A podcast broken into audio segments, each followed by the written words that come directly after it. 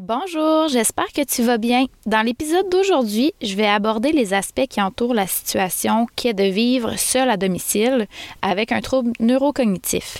Je t'en parle dans quelques instants. Je m'appelle Roxane, je suis psychoéducatrice et je me spécialise dans l'accompagnement des proches aimants de personnes vivant avec des troubles neurocognitifs.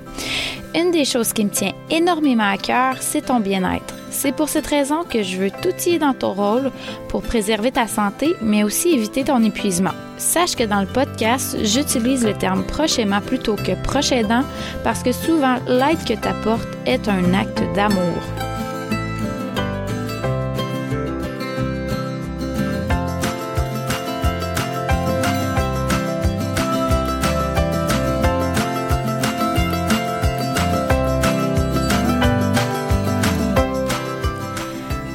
Parler du sujet d'aujourd'hui, je voulais te faire une mise en situation qui va t'amener au sujet principal. Faut que tu saches que c'est une situation fictive, puis tu vas retrouver des informations qui ont été aussi abordées dans d'autres épisodes euh, précédemment. Donc la voici. Ça fait plusieurs mois que tu observes les comportements inquiétants chez ton père. En général, il est hyper assidu sur ses appels aux membres de sa famille. Mais là, il commence à sauter certains appels, puis aussi à t'appeler deux, trois fois par jour parce qu'il ne se rappelle pas de l'avoir fait. En plus, lorsque tu as été le visiter à sa maison, tu as trouvé qu'il cherchait beaucoup ses choses, lui qui, habituellement, est super organisé et ordonné. Tu en as parlé avec lui à plusieurs reprises parce que ça t'inquiète mais pour l'instant, il ne ressent pas nécessairement le besoin d'aller consulter. Dans la même semaine, il t'appelle puis il dit qu'il est inquiet lui aussi parce que hier soir, il a oublié sa nourriture dans le four. Il s'en est rendu compte juste quand ça s'est mis à sentir le brûler dans la maison. Il t'avoue que ça lui fait vraiment peur puis il n'a pas envie qu'un accident se passe dans sa maison. Après une longue discussion, vous prenez une entente qu'un rendez-vous chez le médecin serait vraiment intéressant pour vérifier si tout est correct chez ton proche. Puis finalement, après l'évaluation complète du médecin, le diagnostic de la maladie d'Alzheimer est fait. Le nouveau diagnostic, les différents incidents mentionnés par ton père peuvent probablement t'amener des questionnements puis de l'inquiétude.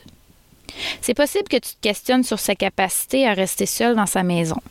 Comme vous êtes seulement deux enfants qui habitent près de lui, vous ne pouvez pas lui offrir un grand accompagnement parce que vous avez aussi un travail, vous avez aussi une famille à vous occuper c'est pas réaliste de dire qu'il va y avoir une personne présente sur place 100% du temps.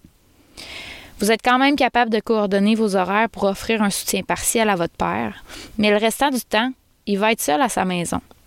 Est-ce que les incidents vécus dernièrement mettent en danger ton père? Est-ce qu'il devrait encore rester tout seul à sa maison? Comment tu peux prendre la décision avec lui de ce qui est le mieux pour lui? C'est quoi les différents aspects à vérifier? Ça se peut que ces questions-là te résonnent à répétition dans la tête. En fait, c'est pas parce que la personne vient de recevoir un diagnostic de trouble neurocognitif que du jour au lendemain, est rendue inapte à rester seule dans son milieu de vie. Ce que ça te dit, c'est qu'il va y avoir des pertes d'autonomie qui sont à venir en fonction des atteintes cognitives de la personne que tu accompagnes. Qu'il va y avoir des réajustements à prévoir pour maintenir ton proche en sécurité à sa maison, tout en assurant une autonomie en fonction de ses capacités. Je ne sais pas si tu as déjà entendu parler de la politique du soutien à domicile. Ça s'appelle Chez soi le premier choix. Ça a été mis en place en 2003 par le gouvernement du Québec. En gros, c'est une politique qui a été créée pour que la personne puisse rester chez elle le plus longtemps possible, malgré les pertes d'autonomie. C'est en instaurant des accompagnements, des services qui vont pallier aux pertes d'autonomie de ton proche, qu'il va être possible pour lui de rester plus longtemps chez lui. La politique, elle a aussi été créée pour reconnaître ton rôle de prochainement. Elle est là pour t'appuyer dans ton rôle, puis aussi faciliter le passage de différents défis vécus dans ton rôle de prochainement. Je suis consciente que la politique, elle va bien au-delà de ce que je t'ai nommé aujourd'hui, mais je trouvais ça important que tu saches qu'il y a des choses qui sont faites pour toi et ton proche pour faciliter l'aide à domicile et le soutien à domicile. Je peux comprendre que tu te questionnes, puis c'est normal de se poser des questions quand ton proche vit seul chez lui. C'est pas réaliste de dire que tu vas pouvoir éviter toute situation ou tout événement à sa maison. Tu pourras pas tout contrôler non plus de ce qui se passe. En même temps, même si tu étais là à 100% du temps avec ton proche, tu serais pas en mesure de tout éviter puis de pallier à toutes ces pertes d'autonomie, ces pertes cognitives. Par contre, quand tu t'inquiètes, ce qui est important, c'est de t'arrêter pour te questionner en te demandant D'où provient cette inquiétude-là? Est-ce qu'elle est causée par tes propres peurs? Est-ce que c'est des événements qui se sont passés qui t'amènent à t'inquiéter? Est-ce que c'est ton proche qui te mentionne qu'il a ses propres craintes? En fait, c'est de vérifier si tes inquiétudes ont lieu d'être ou si tu es dans l'anticipation puis dans l'émotion. C'est un moment où tu prends un temps d'arrêt, puis ça va te permettre d'établir les causes de tes inquiétudes. Puis en les sachant, ces causes-là, ça va être plus facile d'évaluer c'est quoi qui peut être mis en place. Est-ce qu'il y a des actions qui peuvent être faites? Est-ce que tu peux demander du soutien? Est-ce que tu peux faire des observations auprès de ton proche? Est-ce que tu peux discuter avec ton entourage aussi de ces inquiétudes-là? Est-ce qu'il y a une possibilité de demander une évaluation d'un professionnel pour justement vérifier si ton proche est apte à rester seul à sa maison? C'est certain que dans une situation où ton proche est en danger imminent, c'est pas une réflexion que tu vas nécessairement faire. Là, tu vas être vraiment plus dans qu'est-ce que je peux faire maintenant pour mettre mon proche en sécurité parce que là, il est vraiment un danger pour lui ou pour une autre personne. Il y a un document aussi qui peut t'aider à prendre un recul sur la situation. Il a été construit par la Société Alzheimer du Canada. Il peut te guider dans tes réflexions, puis aussi t'outiller parce qu'il présente diverses alternatives pouvant être appliquées selon les pertes d'autonomie de ton proche. Je vais te le décrire rapidement, puis si c'est un document qui peut t'intéresser, je vais mettre le lien dans le descriptif de l'épisode. Dans ce document-là, tu vas retrouver un tableau présentant 17 questions avec des cases à cocher. Tu as la possibilité de cocher oui, non, parfois, je ne sais pas.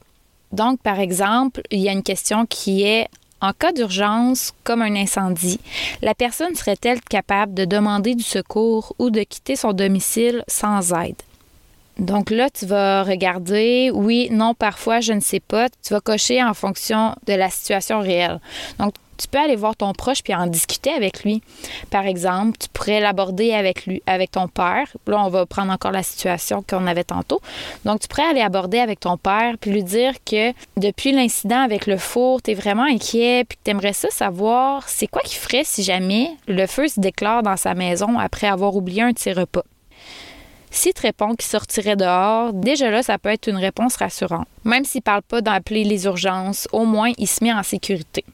Mais s'il dit je vais essayer d'éteindre le feu avec mon linge à vaisselle, puis en plus qu'il n'est pas en mesure d'utiliser son téléphone, c'est un peu moins sécurisant pour lui, puis pour toi.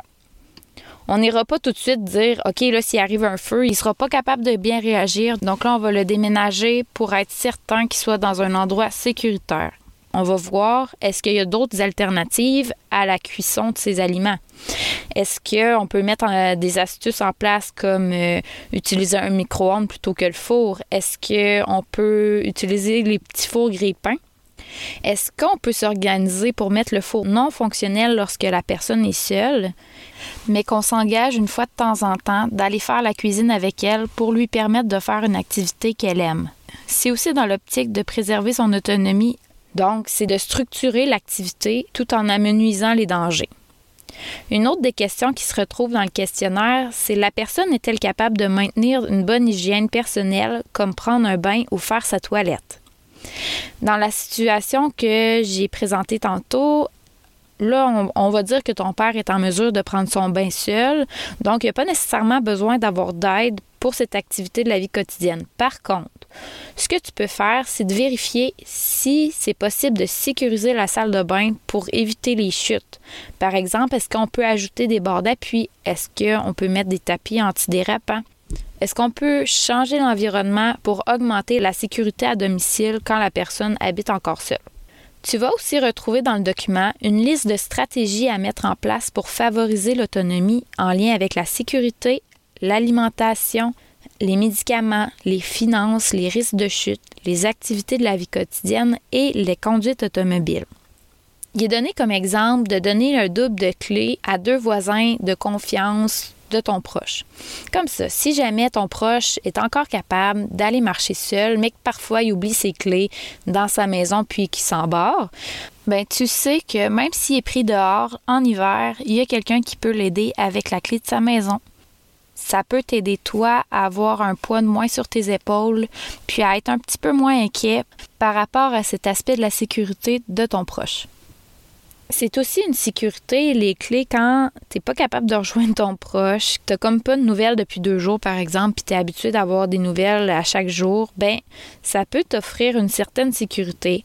T'iras pas demander aux voisins d'aller vérifier à tous les jours si ton père est correct. Dans le fond, c'est vraiment plus si jamais t'es pas capable de te rendre à domicile, puis que là, tu sens qu'il y a une situation d'urgence, mais que personne ne peut se déplacer, ben, tu as quand même un plan B que le voisin de ton père peut se déplacer, peut t'aider pour vérifier la situation de sécurité de ton proche.